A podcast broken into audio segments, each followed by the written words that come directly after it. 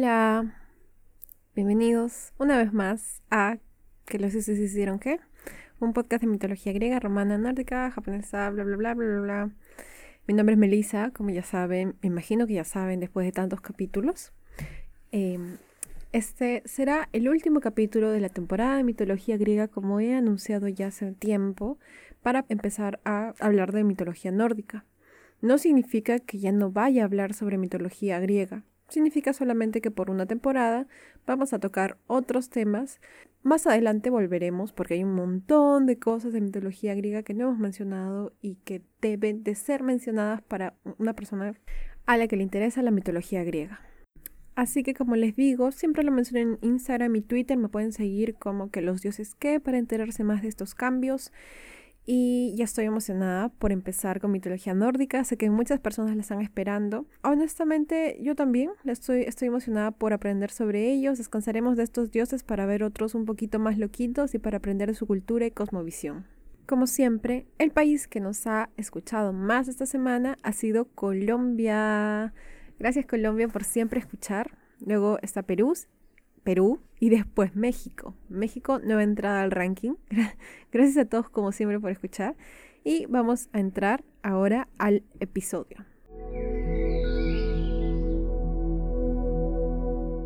Para terminar la temporada vamos a hablar de la única, la inigualable Afrodita, diosa del amor. Creo que siempre digo única, inigualable para todas las diosas, ¿no? Bueno, directamente sobre sus orígenes tenemos que Afrodita no tuvo un nacimiento igual al resto de los dioses. Si recuerdan los primeros episodios, bueno, el primer episodio que aún no ha vuelto a resubir, lo siento, ahí se cuenta que en un momento, cuando Gea estaba harta de tener hijos, le pide a su hijo Cronos que le ayude. Bueno, le pide a todos sus hijos, pero solo Cronos le hace caso. Así, Cronos castra a Urano y los restos de este caen al mar, creando una espuma blanca a su alrededor, de donde saldría Afrodita. Sin embargo, otra versión también contaría de que su nacimiento sería distinto y que sería hija de Zeus y de Dione. Se dice que al nacer era tan hermosa que todos los habitantes del mar se acercaron a admirarla. Hay una pintura incluso que se llama El nacimiento de Venus, que es muy famosa. Afrodita es conocida como Venus para los romanos. En ella se ve a Afrodita parada sobre una concha nacarada gigante.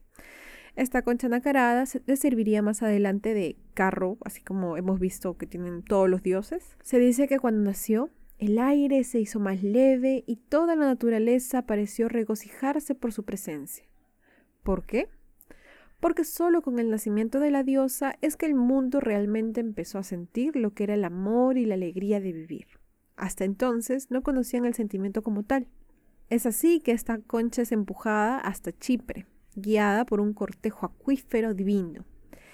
Y ahí sale a la playa, tocó la arena, se escurrió el pelo, así toda una escena maravillosa a lo Baywatch, o al menos es descrito así. La amiga era así lo más hermoso que alguien puede presenciar. Entonces toda esta escena es así algo espectacular, impactante, lo rutinario se hace extraordinario. En el momento en el que ella llega a la playa, aparecen las horas.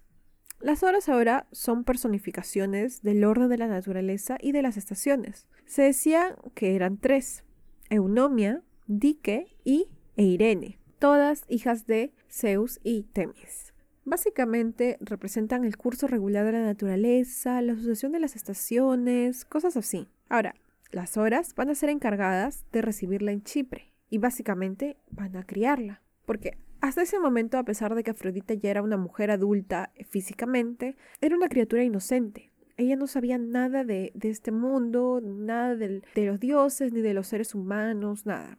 Todo lo tuvo que aprender desde cero. Ellas se encargaron de enseñarles sobre diferentes cosas. Una se encargaba de despertarla suavemente y otra le enseñó a adornarse para cautivar a todos, mientras que otra le traía frutos día a día. Le enseñaron de ternura, de prudencia, de bondad, pero sobre todo de humanidad.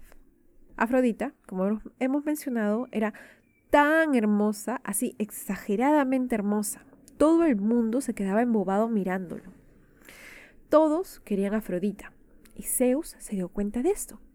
Ahora, todos pensarán, oh no, ¿qué hizo Zeus ahora, no? Pero no, la historia no va así, menos mal. Zeus se dio cuenta de que todos deseaban a Afrodita y sintió temor de su poder. En verdad sí, temor de su poder, porque tenía miedo de que los dioses se pelearan por ella, que todos perdieran la cabeza, que muchos conflictos surjan a raíz de Afrodita. Es por eso que la decisión que mejor pudo tomar según su juicio fue casarla con Hefesto, el más feo de los dioses.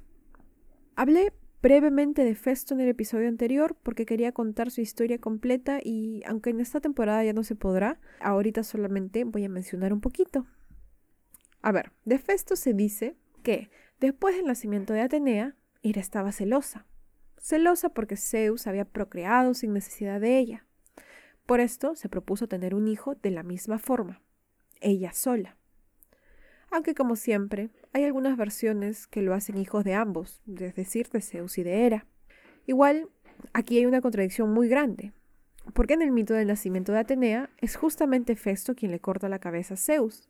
Entonces, ¿cómo pudo nacer después? Cosas de la mitología, ¿no?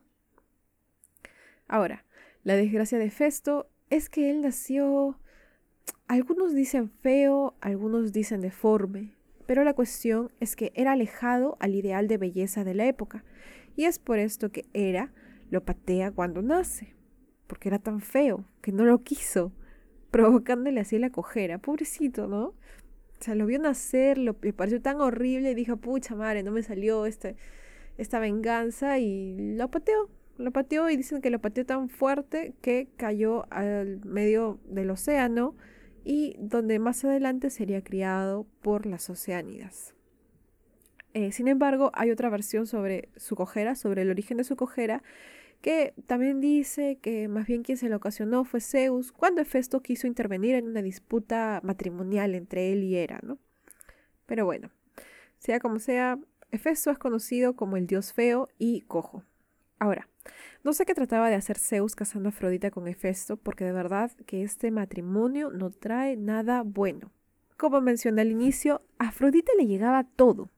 Ella era la diosa del amor, de todo lo relacionado a la sexualidad, y un matrimonio obviamente no le iba a detener. Con Hefesto tuvo cero hijos, pero Afrodita tuvo muchos.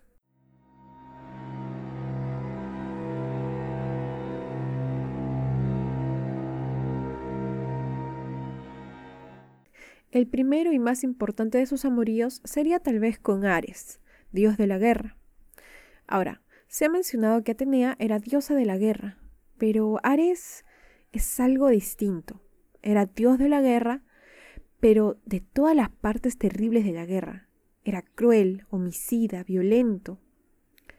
¿Cómo se da esta relación? No lo sé, pero parece que con el paso del tiempo eh, la relación se vuelve más profunda cada vez. Se decía que Afrodita amaba a Ares y él a ella.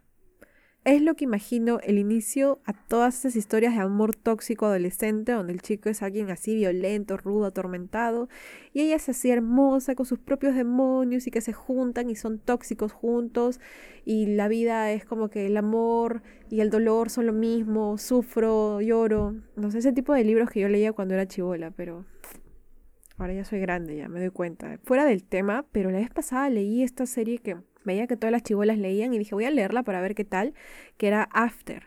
Qué horrible libro, no lo puedo creer. Le juro que terminé tan traumada por lo tóxica que era esa relación. Nunca he leído, y eso que he leído bastantes libros de romance adolescente, porque es como que mi, mi, placer culposo, así me gusta leer esos libros, me dan risa y a veces me, no es como para pasar el rato.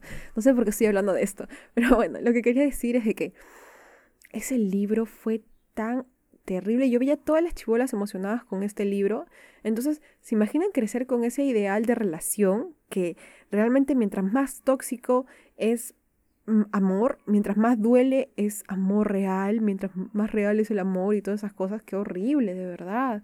¿Por qué están haciéndose tan famosos estos libros tan horribles? Me quedé traumada con eso, ¿verdad? Yo terminé de leer eso y me sentí agotada como si yo hubiese vivido la relación. Ah. Bueno, así seguramente era la relación de Ares y Afrodita. Nada que ver, ¿no? Pero vamos a hacer, voy a hacer un podcast donde relaciono este personajes de la mitología griega con personajes de, novelas tóxicas. adolescentes sobre todo, esas van a ser más chistosas. Bueno, disculpen por tremendo, tremenda patinada fuera del tema. Pero volviendo a Ares y Afrodita, eran tóxicos. Esa, es la conclusión, que eran tóxicos. Eh, aparte de todo, a Ares nunca se le ha reconocido esposa. Su única historia de amor fue con Afrodita. Pero obviamente como el macho que era, o sea, era dios de la guerra, era violento, era así, tipo las, la testosterona la tenía así por el techo. Obviamente tenía que tener muchos hijos. No sé cuántos tuvo, pero tuvo un montón, como 50 creo. Obviamente había que probar la virilidad, ¿no? ¿Y cómo se hace eso? Teniendo mil hijos, ¿no? Abandonarlos después, pero teniendo mil hijos. Nada que ver con la realidad, ¿no? Moderna. No sé, no tengan hijos y los abandonen, por favor.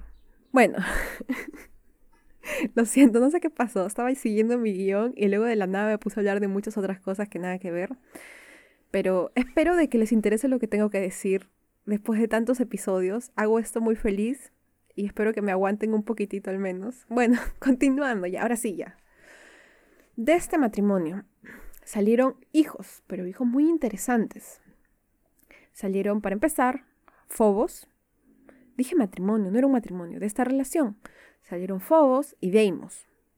Fobos y Deimos son las representaciones del miedo, es decir, del temor y del terror. Estos dos hijos usualmente acompañaban a Ares a las guerras. También nació Armonia. Esta es de Cadmo y Armonia. Es la pareja que da origen a un linaje de héroes como Perseo, Heracles.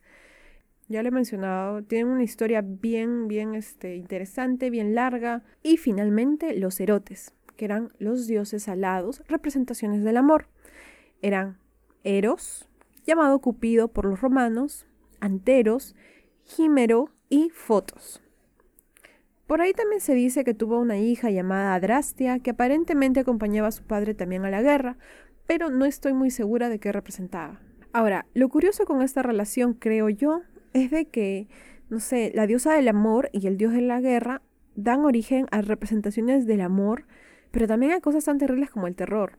O sea, bueno, eso es un poco obvio lo que acabo de... es como medio redundante, pero lo que quiero decir es que tal vez Ares sí fue la persona el dios del, que Afrodita se enamoró más, porque tuvo, literalmente tuvo a la representación del amor como hijo, ¿no? A, Cupido.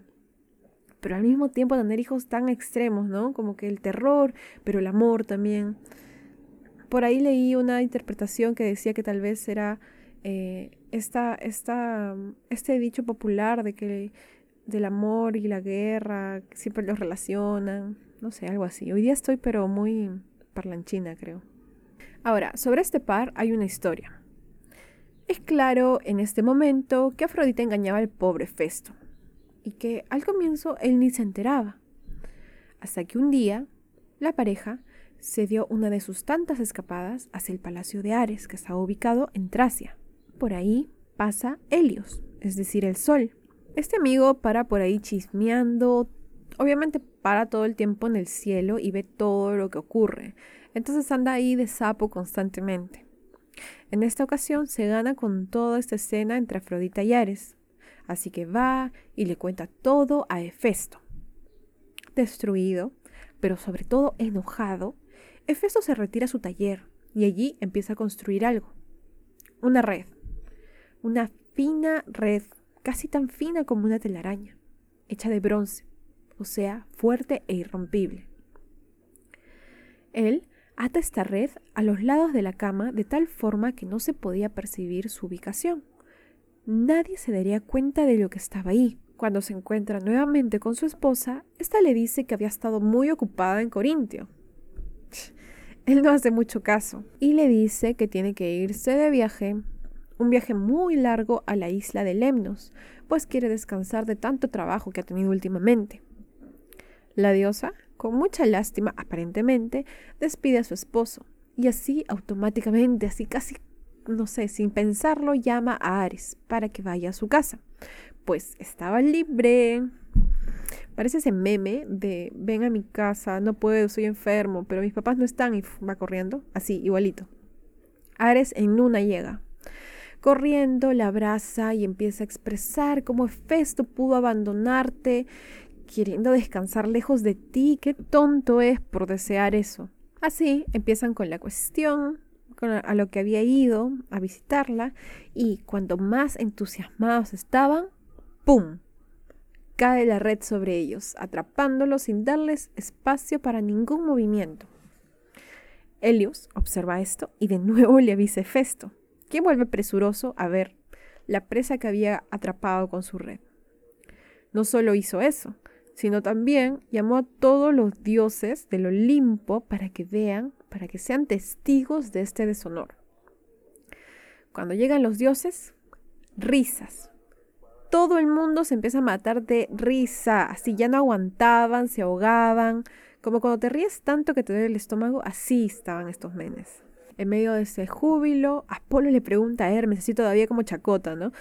Oye, pero igual no te gustaría estar en lugar de Ares? A lo que Hermes le responde, vergüenza digna de envidia. Multiplica las ligaduras y que todos los dioses rodeen este lecho solo por pasar la noche entera en brazos de la rubia Afrodita.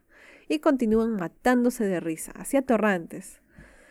Al final, Zeus se molesta porque el escándalo le parecía exagerado. Una cosa es castigar a estos dos por el engaño, pero hacerlo público ya le pareció mucho. Zeus es el más discreto siempre, ¿no? Haz tus cochinadas, pero en silencio, es su lección.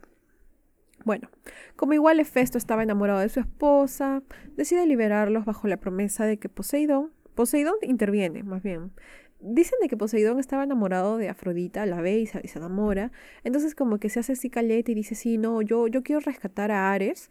Eh, yo me voy a asegurar de que él pague, porque Hefesto estaba pidiendo que le paguen lo equivalente a los regalos de boda que había recibido de su boda con Afrodita. Entonces Poseidón se hace muy bueno y dice, yo me voy a asegurar de que Ares pague esto. Y si no, yo mismo me voy a, voy a tomar a la rechazada Afrodita. Como quien no quiere la cosa, pero obviamente era porque él también estaba interesado en ella. En conclusión, todos estaban loquitos por Afrodita. Pero bueno, esta no fue la única historia que tuvo. Ella no era de compromiso, sino de buscar lo que más le agradaba, lo que más le daba placer básicamente, y hacía lo que quería. Así también tuvo una historia con Hermes, el dios mensajero, con quien tuvo un hijo que se llamaría Hermafrodito, pero esa es otra historia. Con Apolo también. O sea, da risa cómo cuentan estas historias porque de verdad no son muy diferentes a las novelas mexicanas. Dice que con Apolo ella quedó fascinada por sus dones en la poesía, en la música. Y tenía como que ya un itinerario, ya sabían a qué hora pasaba el carro del sol y ambos subían ahí, llegaban así juntos hasta la isla de Rodas, ahí pasaban sus horas y citando el, libro que siempre cito, dicen, entregados a los placeres del amor, luego volvían al Olimpo, cada uno por caminos distintos para que nadie se dé cuenta, pero bueno, esto igual no duró mucho porque los dioses son tan volubles y Apolo se enamoró de la esposa de Poseidón, Anfitrite, y uff, otro drama por ahí. Esa era la vida de Afrodita, llena de dramas. Pero bueno, sus relaciones, sus dramas recién empiezan. No es lo único que le ocurre, hay muchas otras historias. Pero más o menos como para terminar con esas historias de amor, vamos a hablar de la que tuvo con un personaje medio conocido, un poquito, alguien lo habrá escuchado alguna vez, llamado Adonis.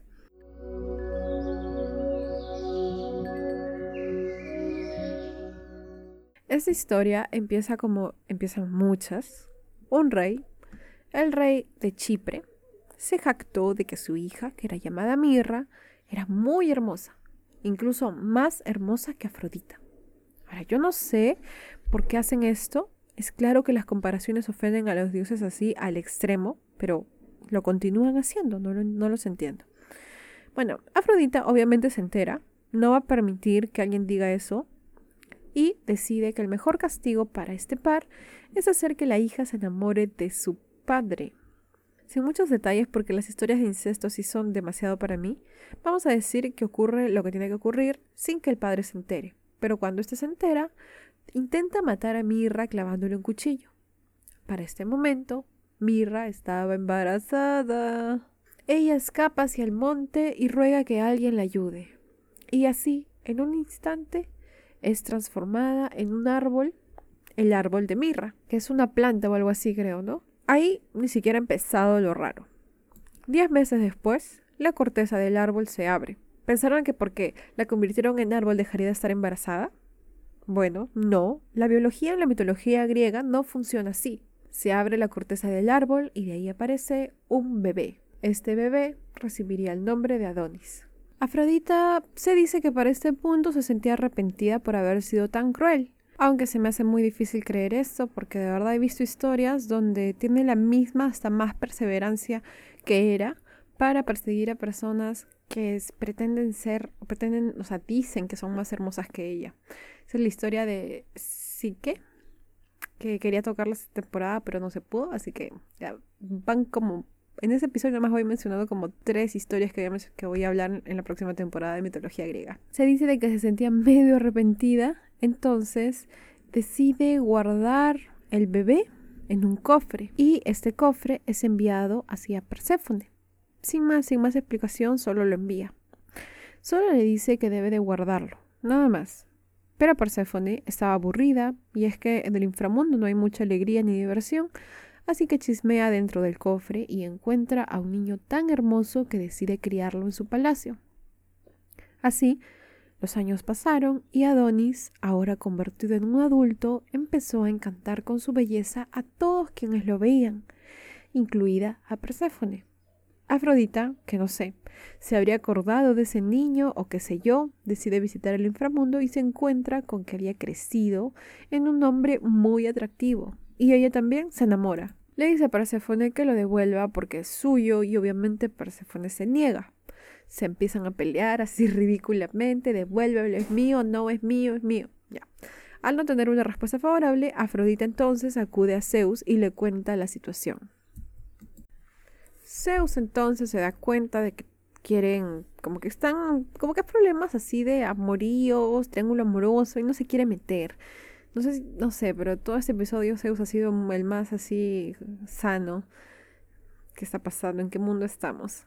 Y la cuestión es que él no quiere ser árbitro de esa disputa y se la transfiere a la musa Calíope, una de las musas de Apolo. Entonces, la sentencia de la musa fue que tanto Perséfone por haberlo sacado del cofre como Afrodita por haberle salvado la vida sacándolo del tronco tenían igual derecho sobre Adonis. Pero él también era un ser humano, él también necesitaba tiempo para sí mismo. Entonces separan el año en tres estaciones, tres partes. Una parte del año estaría entonces con Perséfone en el inframundo, igualito como Perséfone con Hades, ¿no? Pero bueno, Perséfone y otra con Afrodita, pero un tercio estaría solo para que él descubra qué es lo que quería hacer. Pero Afrodita era medio tramposita y eh, lo hechiza, le hace algo, no sé, que crea una pasión incontrolable en Adonis, lo cual hace que él renuncie a su parte en la que él estaba solo y decida pasarla con Afrodita. E incluso cuando le toca eh, pasar tiempo con Perséfone, está pensando en Afrodita y todo eso. Despechada entonces, Perséfone se va a Tracia y allí se encuentra a Ares. No les digo, parece novela esto.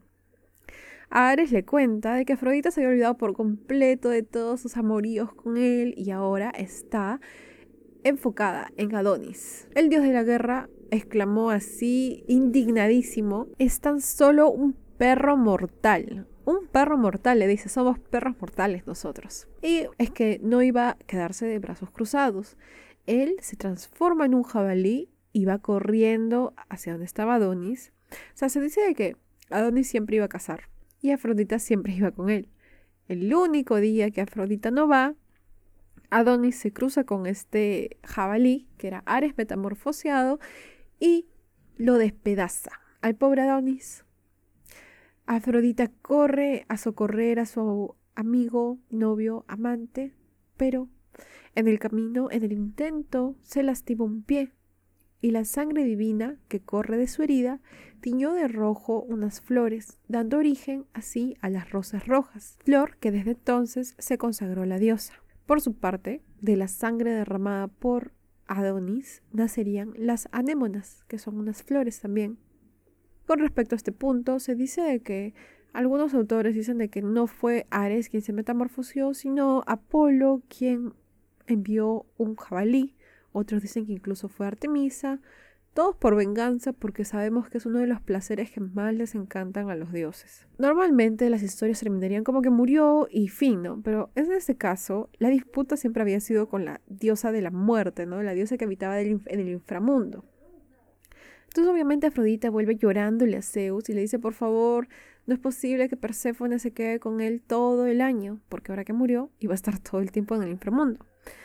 Y bueno, no sé cómo funciona este tratado, pero Zeus se sintió muy bondadoso y le permite entonces la mitad de los meses del año a Perséfone y la mitad a Afrodita. Finalmente, de la diosa se puede decir que siempre va a ayudar a los amantes. Ella logra que Peleo esté con Tetis, pero que también va a castigar a los que se resisten a aceptar su amor, como lo que sucede en la historia de Apólito en el capítulo de Aslepio. Vimos también eh, su participación en, la, en el juicio de París que daría origen a la guerra con Troya. También vimos lo que hizo cuando Narciso rechazó a Eco, vimos lo que le vimos cómo lo hizo perecer y por último tenemos que sus atributos son la paloma, la rosa, el mirtro, la amapola, el delfín, el cinturón y el collar.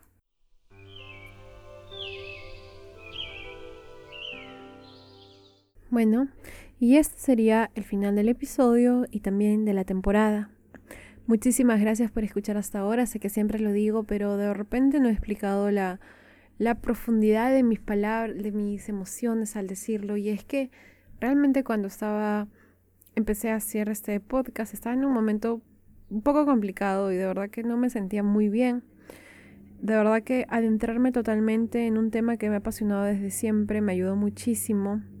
Y de verdad me alegro que les haya gustado y me alegro cada vez que me escriben y cada vez que me siguen, porque siento que es como que un poco más reconocido lo que estoy haciendo, ¿no?